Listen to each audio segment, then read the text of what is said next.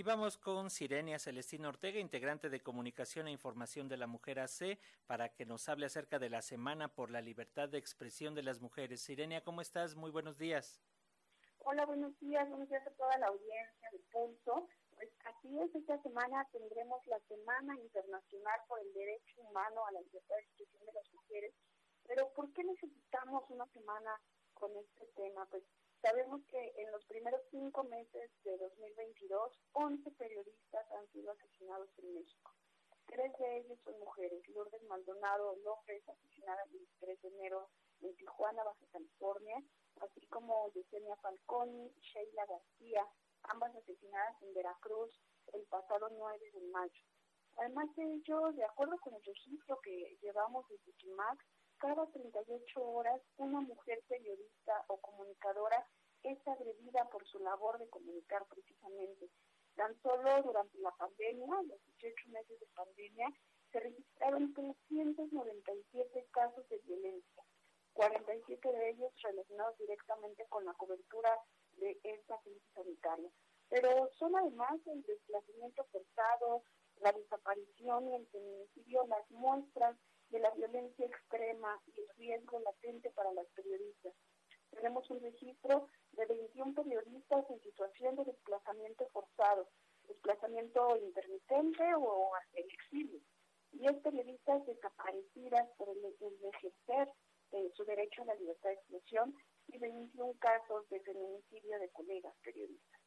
A este riesgo en la cobertura periodística se suman las violencias y las desigualdades al interior de las redacciones. De acuerdo con Periodistas Unidas Mexicanas y las compañeras PUM, con datos de 2021, ellas señalaban que el 60% de las periodistas vive algún tipo de acoso sexual. ¿Cómo nos concentramos en hacer periodismo cuando el 63% de las encuestadas identificó que los compañeros de trabajo son los agresores? ¿Cómo vamos a defender nuestras notas ante los editores si el 49% dice que sufre acoso por parte de su jefe directo. ¿Cómo vamos a concentrarnos en las preguntas de una entrevista si el 43% dice que ha sido acosada por la fuente de información? Ahí es donde empieza la violencia contra las mujeres periodistas, que pues simplemente no las deja trabajar. Si bien esta es una de las formas de violencia identificadas al interior de las empresas mediáticas, son el acoso y el estimamiento sexual, también se suma la falta de contratos y prestaciones laborales, la doble carga laboral para ellas, salarios más bajos en, comparación con sus compañeros hombres y horarios que no concilian la vida laboral con la vida profesional, entre otras violencias que van minando el ejercicio de la libertad de expresión de las mujeres. Cabe destacar que cuando sucedió la pandemia, cuando se suspendieron las actividades no esenciales, el gremio periodístico continuó su labor. En medio de la pandemia, las empresas tomaron medidas concentradas en proteger su economía, no así las necesidades de sus colaboradoras de los medios. Así, mientras se incrementaban los gastos por el trabajo en casa, los riesgos, las periodistas vieron reducidas sus horas de trabajo y con ello también su salario e incluso muchas de ellas perdieron el empleo. Las condiciones de precariedad, desigualdad y violencia que las periodistas ya vivían antes de la pandemia se agudizaron y dejaron al descubierto impactos a nivel personal, familiar, profesional, económico, así como vías que trazaron para continuar incluso a pesar del riesgo de contraer COVID. 49% de las periodistas tuvo que conseguir un empleo adicional, 34% abandonó de plano su, su actividad debido al virus. Aún con todas estas desigualdades que obstaculizan el ejercicio de su profesión, las periodistas son clave para la transformación de las agendas mediáticas. Son ellas quienes dan cobertura a casos de violaciones a derechos humanos, quienes consultan a otras mujeres como fuentes de información, quienes amplían los temas de cobertura y los enfoques, quienes están cuestionando los estereotipos de género, las desigualdades y las violencias, incluso dos veces más que los hombres el 3 de mayo pasado fue el Día Mundial de la Libertad de Prensa y en este día, en este marco de desigualdades, declaramos también que la desigualdad y la violencia que viven las mujeres periodistas son un atentado a la libertad de expresión, pero también contra la vida democrática de nuestro país. Por ello, esta semana.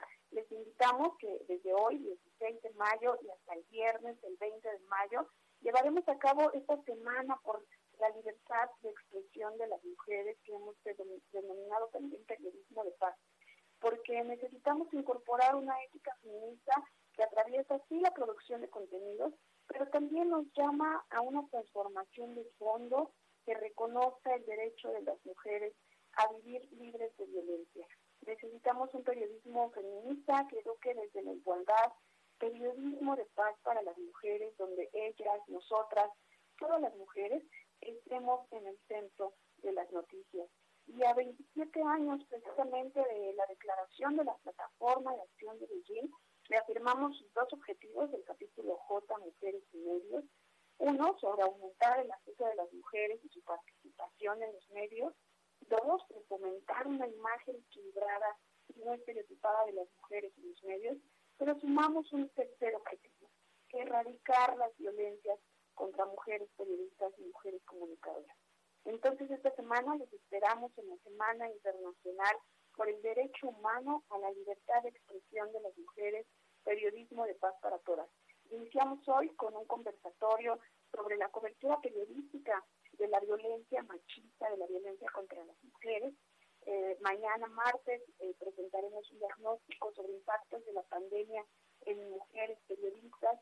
El miércoles hablaremos sobre las compañeras periodistas que han sido forzosamente por la violencia y el riesgo.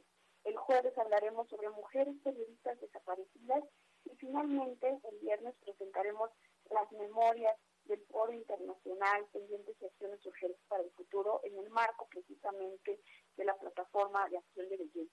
Les esperamos, la transmisión será vía Facebook y YouTube en los canales de CIMAC. Y pues nada, muchísimas gracias por la escucha. Gracias a ustedes, Irenia, y estaremos pendientes toda la semana en las redes sociales de CIMAC noticias acerca de este encuentro. Muchas gracias y un abrazo. Un abrazo y excelente semana. Igualmente.